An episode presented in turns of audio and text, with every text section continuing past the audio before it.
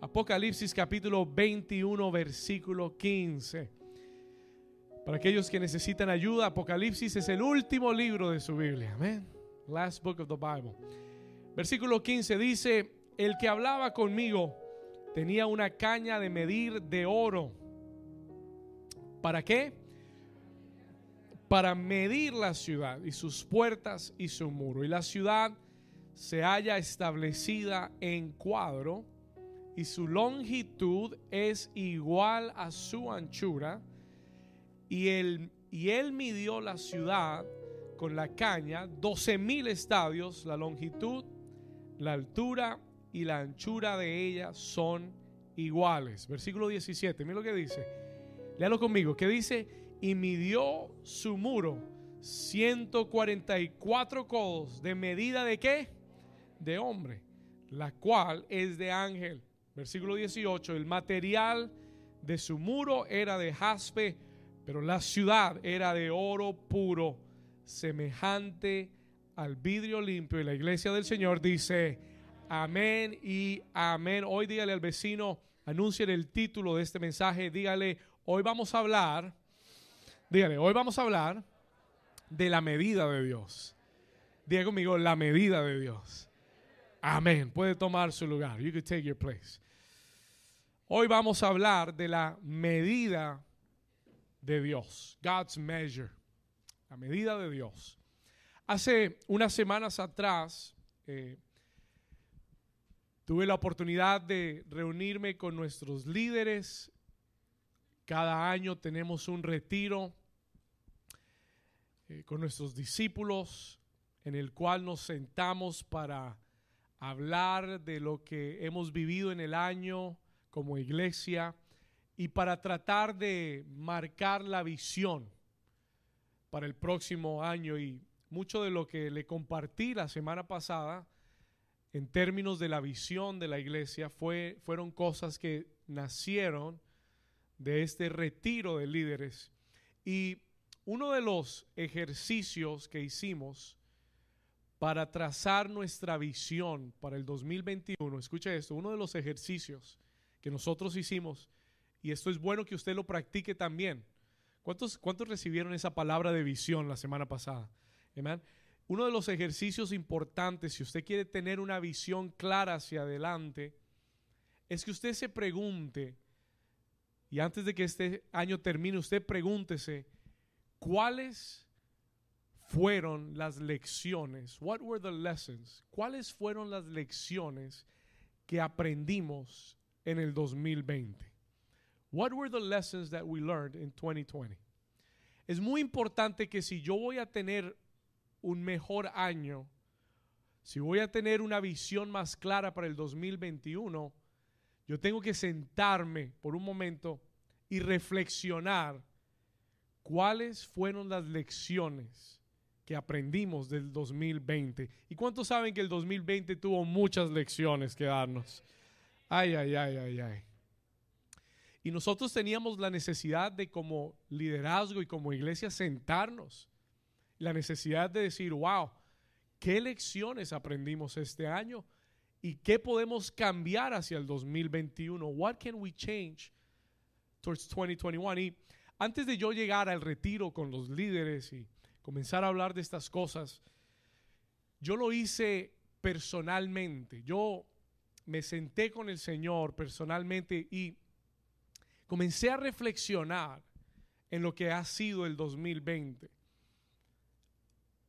Una de las cosas eh, que me llevó a pensar en esto mucho eh, fue todo lo vivido a través del COVID, a través de esta pandemia que nos tocó en este año. Y me he hecho esta, esta pregunta a nivel personal y a nivel ministerial. ¿Por qué? déjeme contarle algo. Let me, let me share this with you. Porque cuando comenzamos este año, escuche esto, teníamos una visión muy definida y unas metas muy claras que queríamos alcanzar, that we wanted to reach. Le voy a contar algunas de estas metas para que usted entienda. Nosotros hace un año atrás nos habíamos reunido con el liderazgo y habíamos trazado la meta en el, 2020, queríamos alcanzar 800 nuevas personas que llegaran a la iglesia. ¿Cuántos saben que eso no fue posible? How many of you know that that wasn't possible? Amen. En parte grande porque las puertas de los edificios, de los templos, se cerraron y ya no podíamos traer personas a la iglesia. Escúcheme. Nosotros habíamos trazado una meta de consolidar de esas 800 personas, queríamos que 350 se quedaran con nosotros. Para que poder tenerlas cada domingo en nuestras reuniones. Queríamos de eso disipular 150 personas en grupos de vida y en la escuela ministerial y queríamos enviar 20 nuevos grupos de vida. ¿Cuántos saben que esas son buenas metas? Those are good goals. Amen. No era no era que queríamos lograr algo para nosotros, queríamos hacerlo para el Señor. Y todas estas metas eran, buenas, son buenas, y todo iba bien, íbamos bien, hasta que llegó el señor COVID. Y de un momento a otro dejamos de tener ya reuniones presenciales. De un momento a otro, no solamente New Season, todas las iglesias en el mundo cerraron sus puertas en todo el mundo. Los templos físicamente se quedaron vacíos. Y aquí fue donde llegó mi reflexión. This is where my reflection came. Escúcheme. Porque por siete meses yo estuve parado enfrente de una cámara predicando.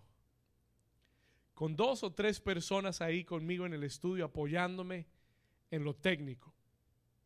Pero por siete meses yo estaba enfrente de una cámara. I was in front of a camera y el estar enfrente de esa cámara me llevó a pensar muchísimo y a reflexionar muchísimo en, las metas que habíamos trazado, en la visión que teníamos para el 2020.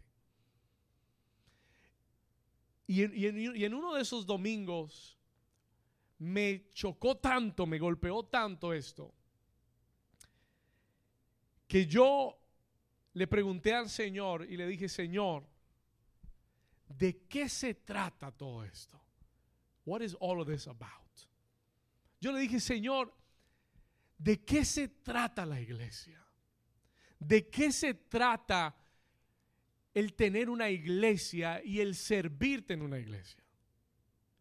Porque por mucho tiempo yo dejé que lo que definiera la iglesia fuera el mirar otros ministerios y ver lo que habían alcanzado y querer llegar a medir lo mismo que esos ministerios. ¿Alguien me está entendiendo? Pero llegamos a un momento en, en la historia donde Dios nos mostró, y, y hay gente que todavía no ha aprendido esto, hay gente que todavía tiene la meta de llenar un templo. Pero yo aprendí, esta pandemia me enseñó algo como pastor.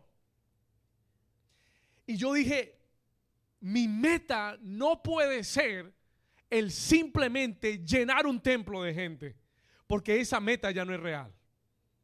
¿Alguien me está entendiendo? ¿Alguien está conmigo? Mi meta, mi visión no debe ser construir un templo para cinco mil personas. Porque esa ya no es una meta real. That is not a real goal anymore. Y para aquellos que piensan que lo de la pandemia se acaba en tres meses, en un año, que vamos a regresar a la normalidad, déjeme decirle, prepárese, porque esto es una nueva realidad. Hoy se llama COVID, mañana será otra cosa, pero la humanidad ha aprendido que ya los números, las aglomeraciones, las multitudes, ya es algo del pasado. ¿Alguien está conmigo? Y la iglesia, escúcheme bien, y la iglesia tiene que aprender esta lección y reenfocar su visión. Yo le pregunté al Señor, durante estos meses de pandemia, yo le pregunté al Señor, Señor, ¿qué es lo que tú estás buscando? ¿Qué es lo que tú deseas con la iglesia? ¿Qué es lo que tú estás midiendo? What is it that you are measuring? Y le pregunté, ¿cuál es tu visión? What is your vision? Porque ciertamente no era la que yo tenía.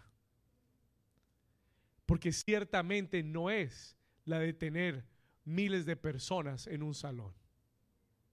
¿Alguien me está entendiendo? ¿Alguien está aquí conmigo? Are you here with me? Y me llevó a preguntarle al Señor, Señor, si yo estaba midiendo por la asistencia, si yo estaba midiendo por el número de personas, si yo estaba midiendo por los números, mi pregunta para el Señor fue, Señor, ¿cuál es tu medida? What is your measure? ¿Alguien está aquí? Díganle al vecino, esto se va a poner bueno. Esta es la introducción nada más. Diga conmigo la medida de Dios. Aleluya. ¿La qué? La medida de Dios. Y déjeme decirle algo, y, por favor no me malinterprete, no me malentienda. Escúcheme, el tener metas no es malo. It's not bad. Tú debes tener metas. You should have goals. Amén. Tú debes tener objetivos y tú debes tener metas. Pero lo importante es que tú entiendas qué es aquello que Dios está midiendo. What is it that God is measuring? ¿Qué es aquello que Dios está midiendo? Vamos a ir a Apocalipsis capítulo 21, Revelations chapter 21. Apocalipsis capítulo 21. Cuando yo le preguntaba al Señor de la medida, when I was asking him for the measure, el Señor me llevó a este texto. Y es un texto muy particular. Usted dice, wow, pero ¿de qué se trata este, este pasaje? Eh, el apóstol Juan recibe una visitación de Dios y es llevado por un ángel, en, en Apocalipsis capítulo 21, es llevado por un ángel, he is taken by an angel, y, es, y se le he revelado las cosas que han de venir y han de acontecer. Escúcheme. Y en el capítulo 21, el ángel le muestra un lugar conocido como la Nueva Jerusalén. Diga la Nueva Jerusalén. La Nueva Jerusalén, escuche esto, es la ciudad donde tú y yo, donde el pueblo de Dios va a, a vivir, a habitar eternamente con Dios. ¿Cuántos quieren conocer la Nueva Jerusalén? Solo cuatro, gloria a Dios. ¿Cuántos quieren conocer la Nueva Jerusalén? Yo quiero que el Señor me tenga a mí mi casa en la Nueva Jerusalén, amén. Está bien si me da una casa que si no está bien, la que quiero está allá arriba. Amén. La Nueva Jerusalén. Y el Señor le revela a Juan las medidas de la Nueva Jerusalén. Y, yo quiero que usted le ponga mucha atención a estos versículos. Por favor, acompáñeme al versículo 15. Mire con atención lo que dice la escritura. Apocalipsis 21, versículo 15. Mire lo que dice acá. El que hablaba conmigo tenía una, dice, una qué? Una, una caña de medir. Escuche. Y era de oro. ¿Para qué era la caña? ¿Para qué? Era, era prácticamente lo que tenía era una regla de oro, was a golden ruler, era una caña, una, una forma de medir de oro. Escuche, el ángel tenía una regla para medir de oro. Y dice, versículo 15, ¿para, para qué? Para medir, to measure what? Para medir la qué? Sus puertas y su muro. Escúcheme. Ahora, versículo 16. Y la ciudad se hallaba establecida en cuadro. Es un cuadro, es un cubo, un cuadro. Y su longitud es igual a su anchura. Y, en, y, él, él midió, mire lo que dice, y él midió la ciudad con la caña 12 mil estadios, la longitud, la altura y la anchura de ellos son iguales. Esta es una ciudad gigante. It is a giant city. Una ciudad gigantesca, 12 mil estadios. Alguien, alguien dijo que la, la cantidad, eh, si usted mide 12 mil estadios, para que tenga una idea, es de la Florida, mide 12 mil estadios de la Florida hasta Maine, Estados Unidos de punta a punta de Estados Unidos era la longitud de la ciudad. Diga conmigo, una ciudad grande. Ahora, escuche esto. Now listen to this. Mira lo que dice. La altura, la anchura de ellas son iguales. Versículo 17. Aquí es donde quiero traer su atención. This is where I want to bring your attention. Aquí es donde entra el mensaje. Versículo 17. Y midió su qué? ¿Qué midió?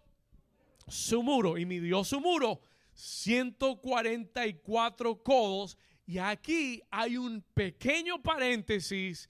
Y él dice, ¿qué cosa? ¿Medida de qué? ¿Medida de qué? ¿Medida de qué? Escúcheme bien. Dice, todo lo que él acaba de describir, anchura, longitud, eh, altura, todas estas medidas que el ángel acaba de darle a Juan, él clarifica y le dice, esta es medida de quién?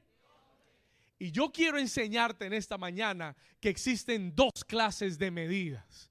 Existe la medida del hombre y existe la, la, medida de Dios. Anote eso. Hay dos clases. There are two types of measurements. Hay dos clases de medidas. La medida del hombre y la medida de Dios. Y en el versículo 17, cuando el ángel mide el muro 144 codos, él dice, esta era la medida de hombre, la medida humana, la longitud, la altura, la anchura, la cantidad y yo quiero hablarte por un momento acerca de la medida del hombre. Let me talk to you about human measure. La medida del hombre. ¿Y sabe por qué le voy a hablar de la medida del hombre? Porque muchos de nosotros estamos esclavizados a la medida del hombre. Porque muchos de nosotros vivimos nuestra vida bajo con una regla midiendo lo que el hombre mide y vivimos nuestra vida, guiamos nuestra vida bajo la medida de los hombres. Y en esta mañana Dios quiere librarte de la medida del hombre. God wants to deliver you from the measure of men. Hay alguien que diga amén a eso. Hoy Dios, Dios te trajo aquí hoy para liberarte de la medida del hombre. Alguien dígame amén. 60, 90, 60. Diga conmigo, Dios quiere liberarme de la medida del hombre.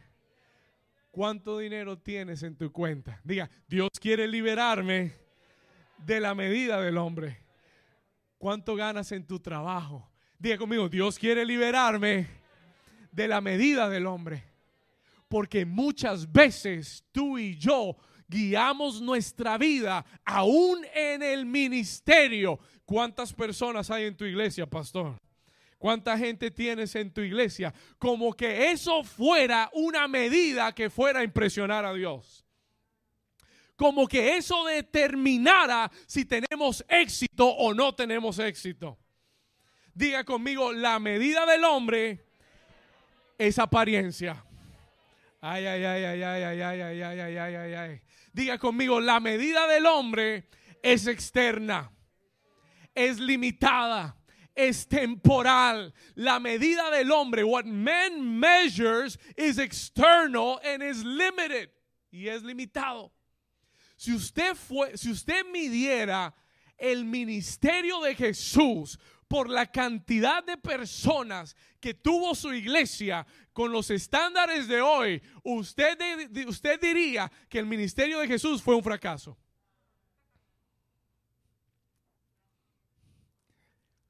Vamos, amarres el cinturón, eso se va a poner mejor. Si Jesús tuviera su iglesia en el 2020 y lo midieran por el número de personas en su iglesia, dirían que es un fracaso. Dirían que es una iglesia pequeña. Mentira del diablo. ¿Alguien está aquí conmigo? ¿Alguien está aquí conmigo? Hoy Dios te trajo para liberarte de la medida del hombre. God brought you to deliver you from the measure of man. Escúchame. Jesús solamente tuvo 12 miembros en su iglesia. Muchos llegaron, muchos pasaron por su iglesia. Multitudes pasaron por su iglesia, miles, pero venían por los panes y los peces. Recibían la comida y se iban. Pero 12 se quedaron, 12 stayed. 12 se comprometieron, 12 lo siguieron de arriba abajo a todas partes. 12 se quedaron con él hasta la muerte y fueron los 12 que transformaron el mundo. Alguien está aquí conmigo. Porque Dios no necesita más. He doesn't need more. No, la, la, cantidad no, no asombra a Dios. Es la calidad la que asombra a Dios. ¿Alguien está aquí? Ahora escúcheme bien. Diga conmigo la medida del hombre. La medida del hombre es apariencia externa. La medida del hombre es lo que todos ven exteriormente en nuestras vidas. Ellos te miden por tu carro, te miden por cuánto ganas en el trabajo, te miden por, la, por cuánto cuesta tu ropa, por las joyas que llevas puesta, te miden por el trabajo, por el tamaño de tu templo, de cuánto, de qué tan grande es el templo, pastor. No tenemos templo. Estamos edificando templos. ¿Alguien está aquí conmigo? El éxito de la iglesia no se mide con lo externo, no puede ser medido por la apariencia. El éxito de tu vida no es medido por lo que tienes o por lo que no tienes. Así mide el mundo, así mide la gente afuera. ¿Qué me importa si tengo una casa en la tierra o no? Lo importante es que tenga una mansión en los cielos.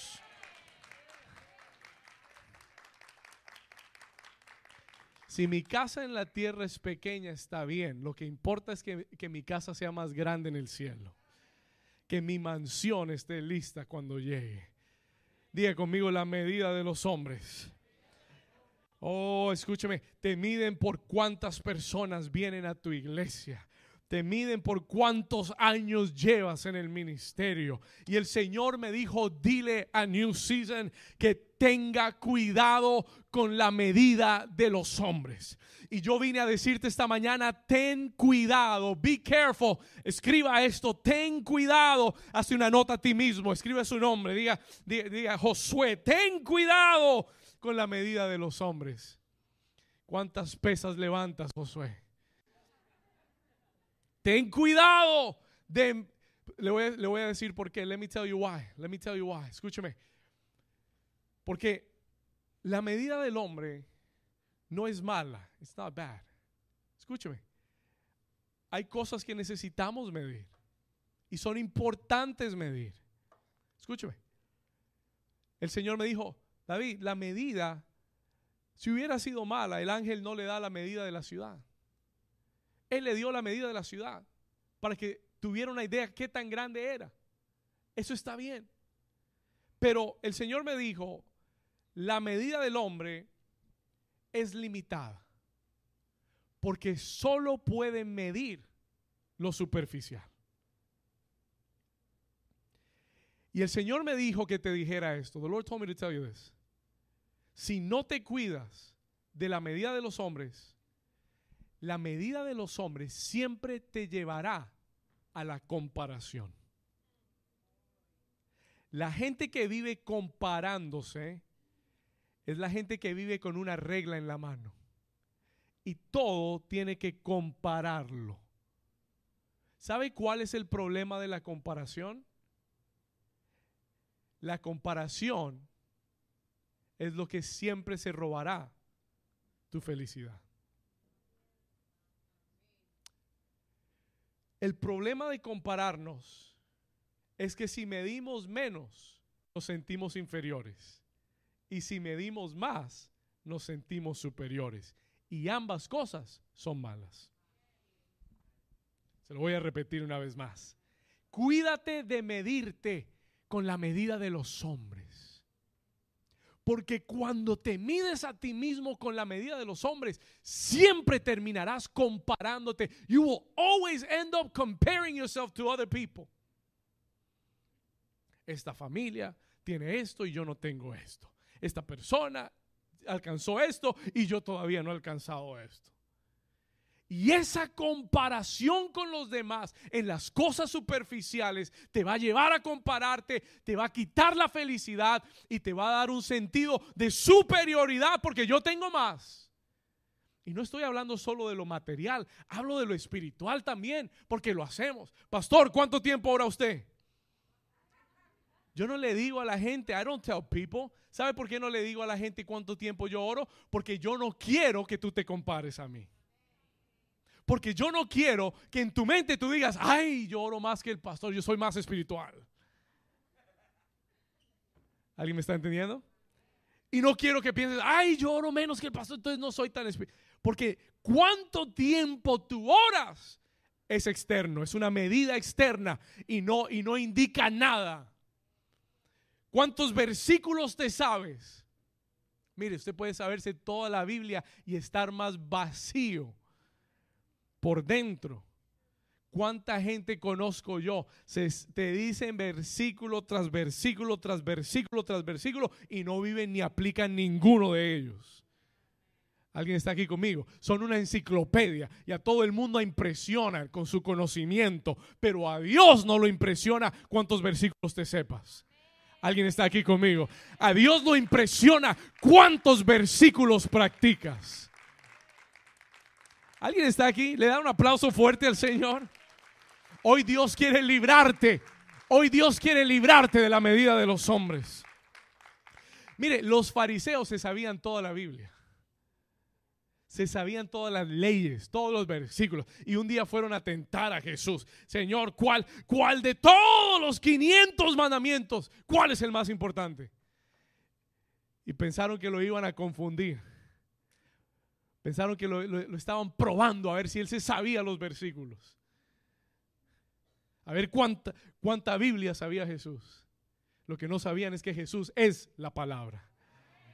Y Jesús viene y le dice, tranquilo, Tranquilo, Bobby, tranquilo.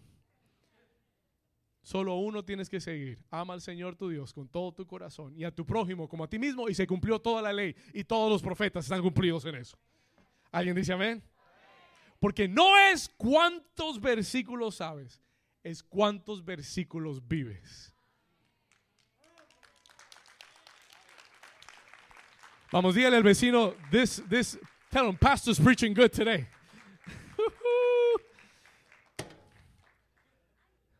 Escúcheme. Listen to me. Cuando están acá todavía. La medida del hombre no es mala. Usted tiene que saber cuánto ora al día. Y tiene que tener una meta para orar diaria. Pero que tu medida no sea para compararte con los demás. Escúcheme. Porque la medida del hombre es limitada. It's limited solo muestra lo superficial. It only shows the superficial.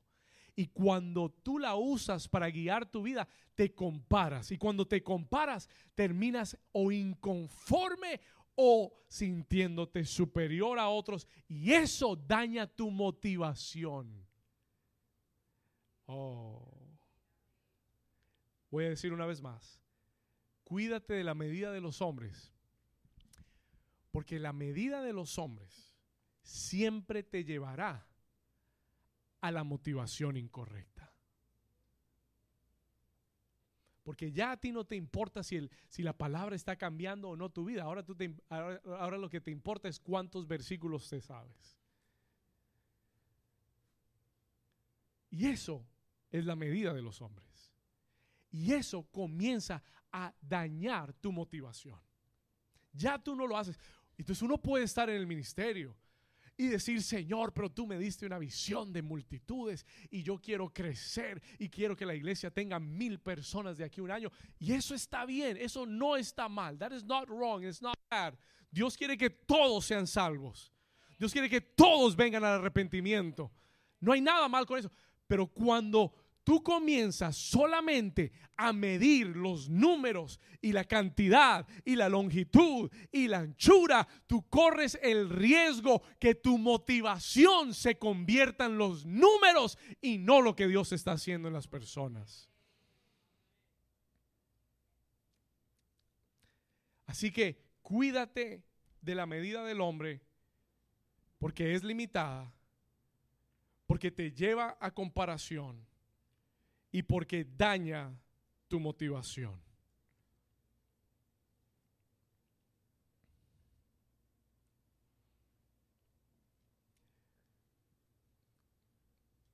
¿Cuántos Dios les está hablando? Diga conmigo la medida de los hombres. ¿Cuánto dinero ganas? ¿Cuánto ganas? ¿Cuánto tienes en tu cuenta? Son medidas superficiales que Dios no quiere que rijan tu vida. Hay gente que gana mucho y no disfruta nada. Hay gente que gana mucho y deben el doble de lo que ganan. Así que no te dejes impresionar. Cuando alguien te diga, no, yo gano 200 mil dólares al año, que eso no te haga sentir mal. Porque lo que no te están contando es cuánto deben. Y lo que no te están contando es cuánto gastan. Es un número vacío. Y lo que Dios quiere que midamos, ¿por qué? Porque usted puede tener mucho y no disfrutar nada. Y usted puede tener poco y, disfrutarlo mucho. Y disfrutar lo que tiene en Dios. Alguien me dice amén. Por eso es que la gente más feliz del mundo vive en los países más humildes. Mire, usted va a Colombia, usted va a un pueblo humilde en Colombia, la gente es feliz. No andan preocupados que Black Friday, que Black Friday, que Black Friday. No tienen estrés de tiendas. Tienen un televisorcito chiquito a blanco y negro y son felices. No viven comparándose que la última tecnología, que 3D, que 4K, que 5J. Forget it. ¿Alguien está conmigo? Estamos acá. La gente más feliz del mundo. Usted se sorprende, pero es la gente que menos tiene.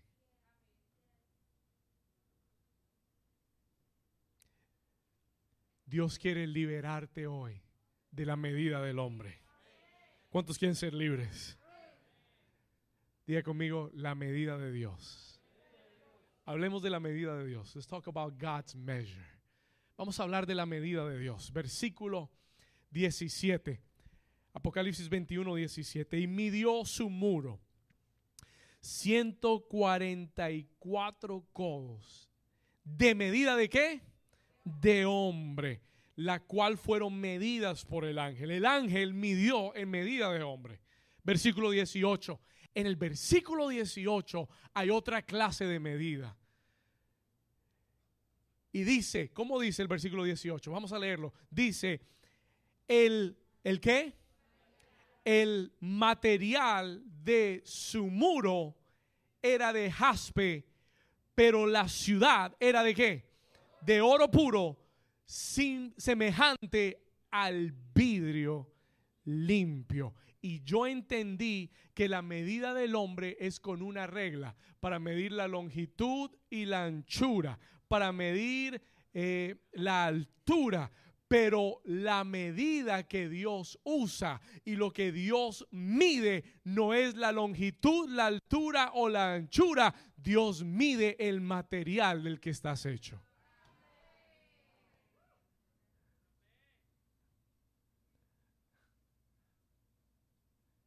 La medida del hombre, ¿qué tan alto, pastor? ¿Qué tan ancho, pastor?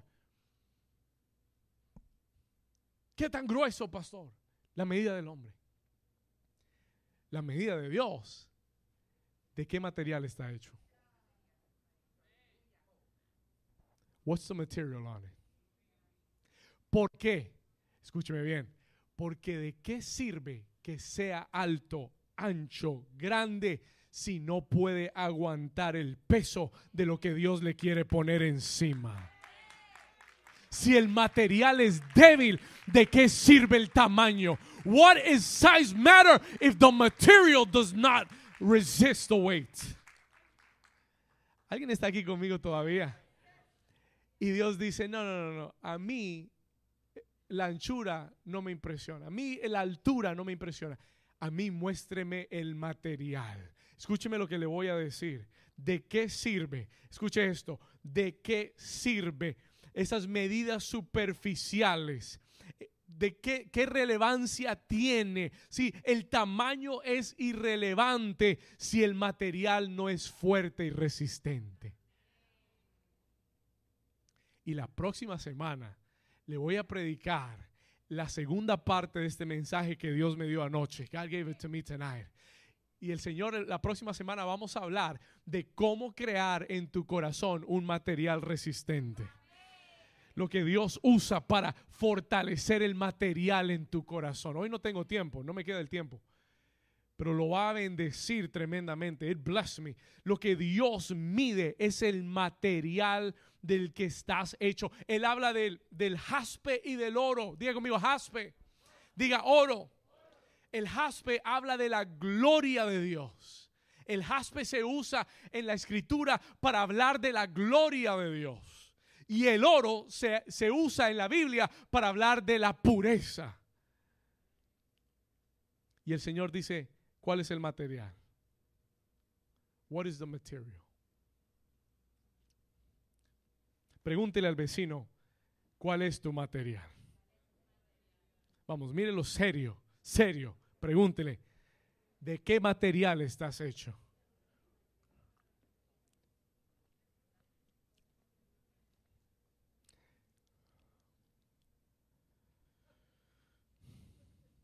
El tamaño es irrelevante si el material no es fuerte y no es resistente.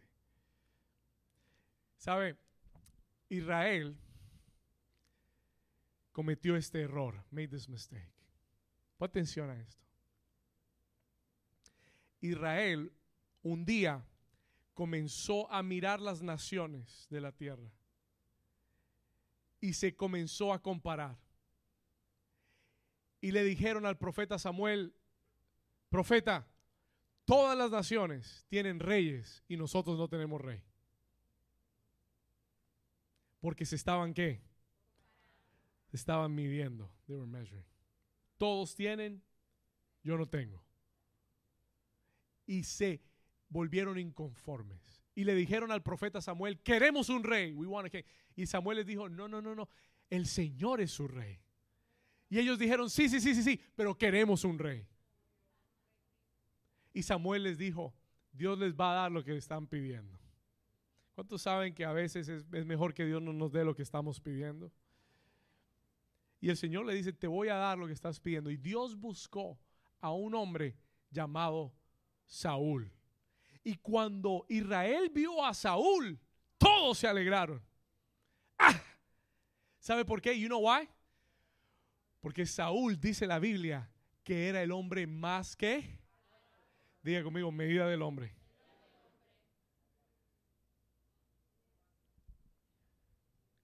no había nadie en Israel más alto que Saúl. Tenía apariencia de rey, pero tenía corazón rebelde. Y el Señor les dio el rey que ellos querían por apariencia. Y este hombre Saúl, aunque tenía porte de rey, aunque tenía altura de rey, apariencia de rey, en su corazón era un rebelde. He was a rebel. Desobediente, rebelde, cabeza dura.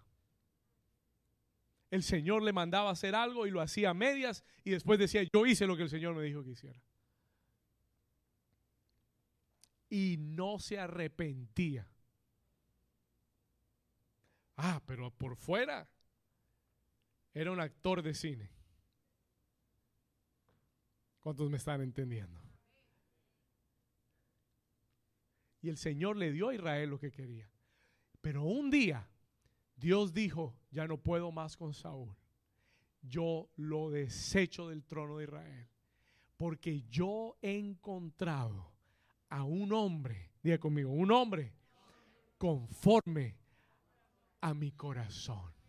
Yo he encontrado a un hombre que no tiene la estatura de Saúl, pero tiene un corazón más grande que Saúl.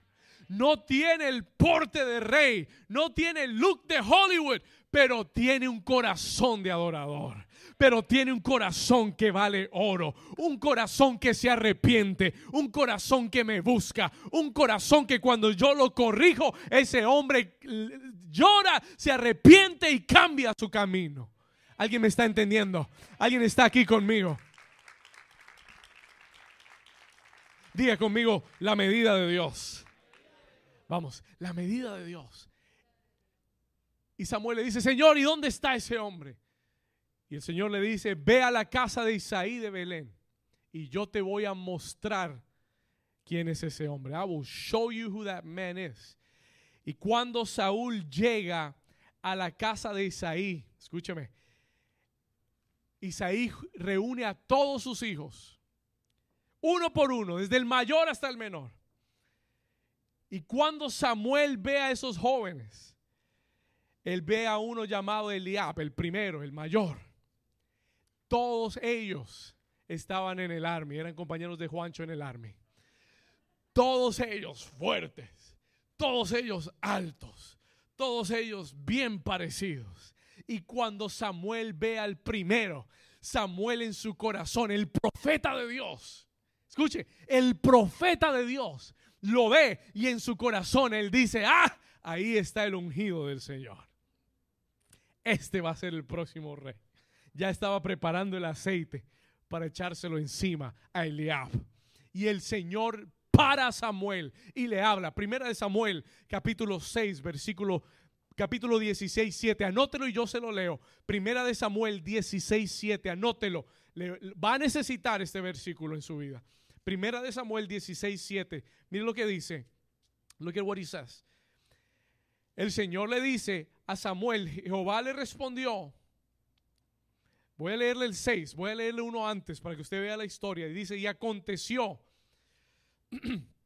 que cuando ellos vinieron, él vio a Eliab y dijo, de cierto, delante de Jehová estás ungido.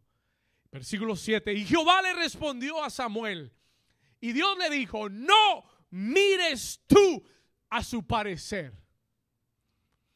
No mires su apariencia. Escucha, ni a lo grande de su estatura, porque yo lo desecho. Y le explica a Samuel una lección y le dice, porque Jehová no mira lo que mira el hombre, pues el hombre mira lo que está delante de sus ojos, pero Jehová mira y mide y pesa el corazón del hombre. ¿Alguien está aquí conmigo?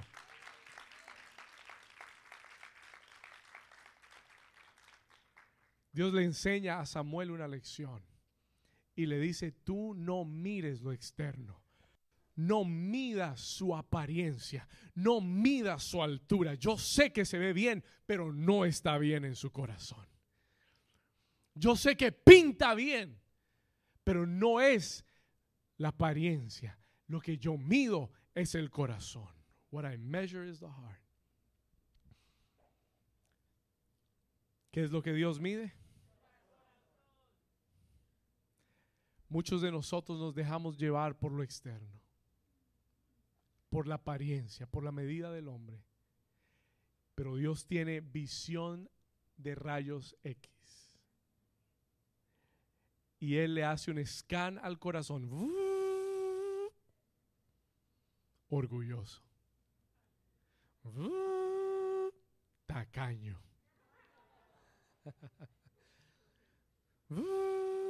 iracundo. Esas son condiciones del corazón. Those are conditions of the heart. Y Dios le dice, y pasaron todos los hijos de Isaí. Y el Señor le dijo, ahí no está. Isaí, ¿cómo así? Siete hijos. ¡Ay! Se me olvidó el menor de la casa. Está por allá cuidando ovejitas. Llámalo. Escúcheme bien. Cuando Dios ve a ese hombre, dice, ahí está el que es conforme a mi corazón. El más pequeñito de todos, el que la familia había olvidado, el que muchos, el que tenía, el, no era soldado, tenía el trabajo más humilde de la casa. Ay, ay, ay, ay, ay, ay, ay, ay. No era soldado, no estaba en el gobierno, no estaba en el ejército, era un pastorcito de ovejas.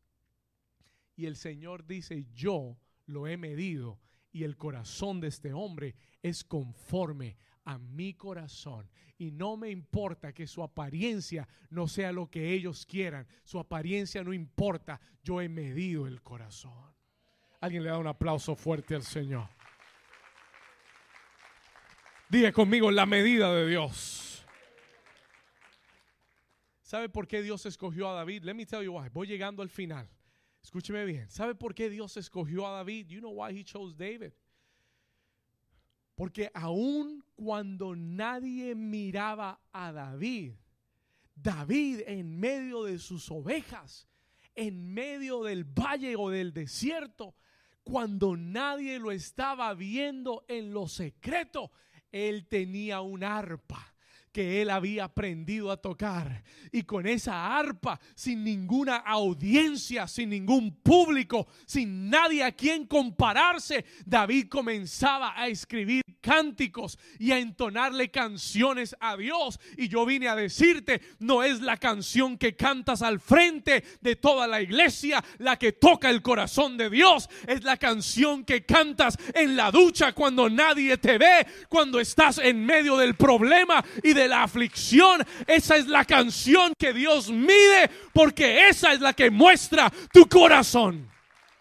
Vamos a dar un aplauso mejor al Señor. Digan el vecino, Dios está midiendo tu corazón.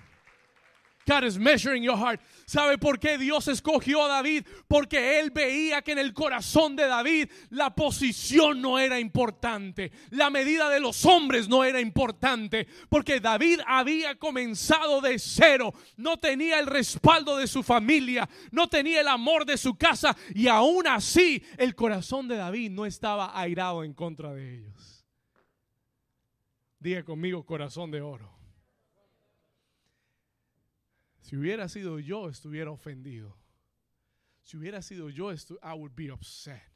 Pero ¿sabe qué? La Biblia enseña de David. David dijo, ¿sabe lo que David dijo? Aunque mi padre y mi madre me dejaran, con todo el Señor me recogerá. Él no estaba preocupado por las ofensas de su familia. Eso no dañó su corazón. That didn't spoil his heart. Porque David no estaba, escúcheme, David no estaba preocupado por una posición, por un rango, por, por, un título. A él no le importaba eso. Lo que a David le importaba era que en lo secreto Dios lo midiera y lo conociera. Y esto nos habla del corazón que necesitamos tener como iglesia. Esto nos habla del corazón de Dios para la iglesia. ¿Cuántas personas pueden llegar a una iglesia y querer hacer algo para ser visto por los demás? Hacer algo para alcanzar un título o una posición y un reconocimiento de otros. Si, ahí está tu corazón, tú te estás midiendo con la medida del hombre. El título que el pastor te dé, el título que recibas, no es importante, no tiene validez si Dios no valida tu corazón. ¿Alguien me está entendiendo?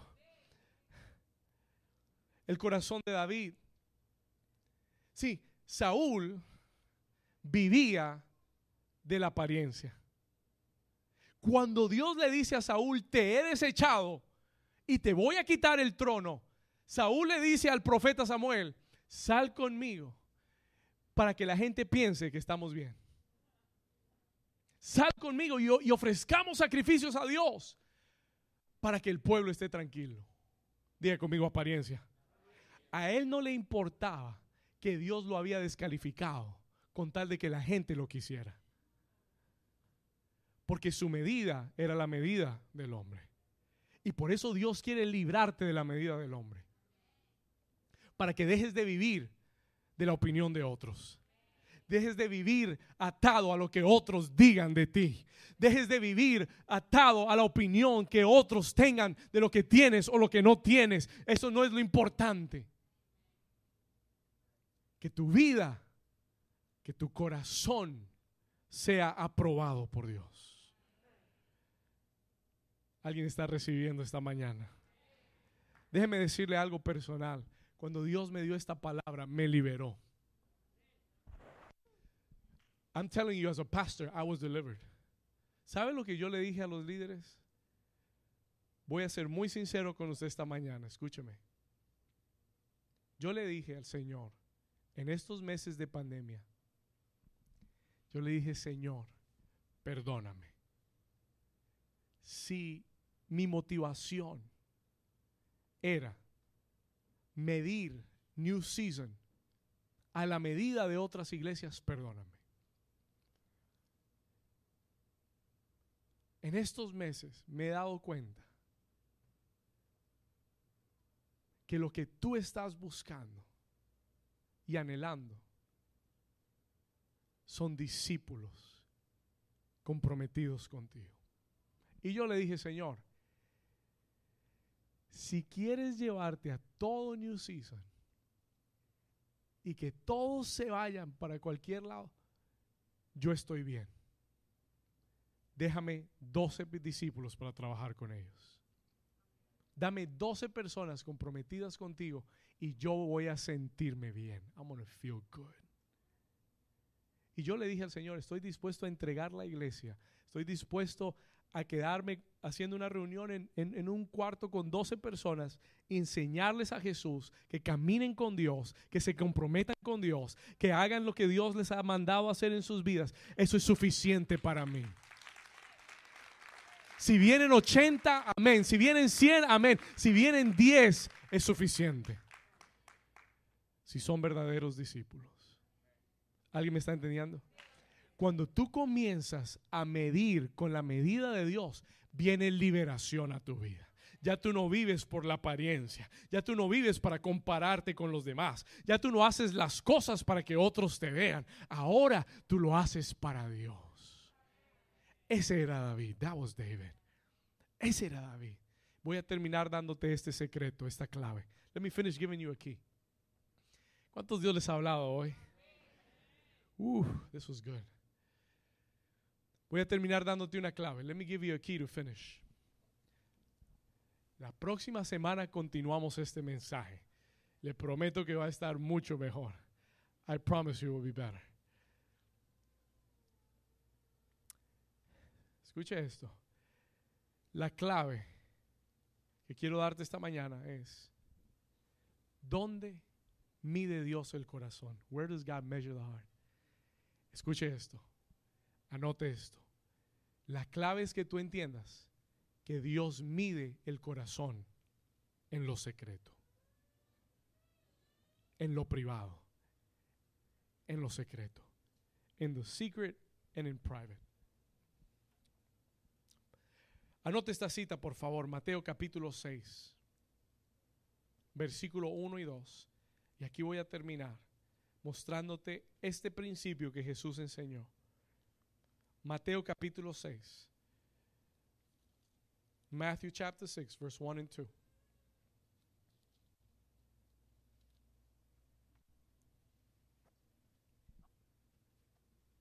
Mira lo que dijo Jesús.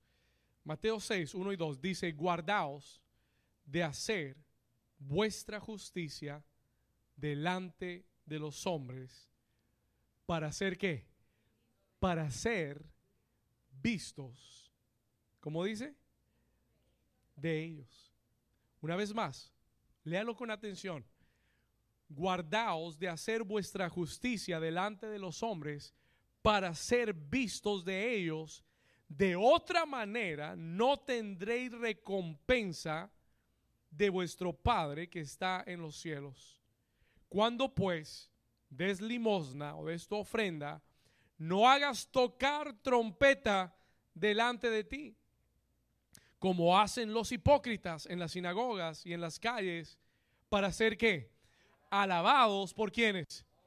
Por los hombres. Escuche, para ser alabados por los hombres, de cierto os digo que ya tienen su qué? Su recompensa. Mas tú cuando des tu limosna, no sepa tu izquierda lo que hace tu derecha, para que sea tu limosna en qué? ¿En qué? En secreto. Y tu Padre que ve en lo secreto, ¿de qué? Te recompensará en público. Escúcheme bien, Jesús nos enseña que todo lo que hagamos, cuando hagamos algo para Dios, tú debes recordar, nunca hagas algo para Dios usando la regla de los hombres. Es decir, para ser vistos por los demás. Él dice que cuando tú haces algo para agradar a alguien, tu será ser reconocido por ese alguien. Ah. Se lo voy a repetir una vez más. Listen to me carefully. Cuando tú haces algo para ser visto por la gente, ¿sabes cuál es tu recompensa? Que te vean. Esa es tu recompensa. That is your reward. Entonces, si yo hago algo en el ministerio, si yo hago algo en mi trabajo, escúcheme, salgamos del ministerio, vamos a tu trabajo. Let's go to your job. Vamos a hacerlo personal y tú haces algo para que el jefe te vea y te reconozca, esa es tu recompensa. That is your reward. Pero diga conmigo, mi recompensa será limitada. ¿Sabe lo que Jesús nos enseña? Y aquí termino. Jesús dice, la recompensa de Dios no viene a lo que tú haces en público. La recompensa de Dios no viene cuando tu corazón es ser visto por los demás. La recompensa de Dios viene en lo que tú haces cuando tú lo haces en lo secreto. Dios, y Dios me dijo, David, ese es el lugar donde yo mido el corazón. Yo no mido tu corazón cuando tú estás aquí los domingos y todo el mundo dice, wow, qué bendición y qué palabra, pastor, y Dios te bendiga y tal. Dios, Dios me dijo, ahí no es cuando me impresionas. Ahí no es donde yo te mido. Yo te mido cuando tú estás metido conmigo en oración, buscando mi rostro, porque quieres una palabra mía para darle a ellos. Y cuando tienes que pasar horas en mi presencia buscando una palabra para que la iglesia reciba, ahí es donde yo mido tu corazón. Es en lo que nadie ve que Dios te mide. Es, es, cuando no tienes un público o una audiencia. Es cuando el jefe no te está viendo que Dios te está midiendo. Ay, ay, ay, ay, ay, ay, ay. Pastor, no vengo el próximo domingo. Escúcheme, es cuando nadie te está viendo que Dios te está midiendo. Y aquí está la buena noticia. Escúcheme bien. Ahora sí voy a terminar. Escuche. Aquí vamos. Cuando, cuando lo haces para ser visto, tu recompensa es ser visto. Pero cuando lo haces para Dios, en lo secreto, donde solo Dios ve, entonces tu recompensa, Jesús dijo en el versículo 4, para que sea tu limosna en secreto, diga conmigo, en secreto.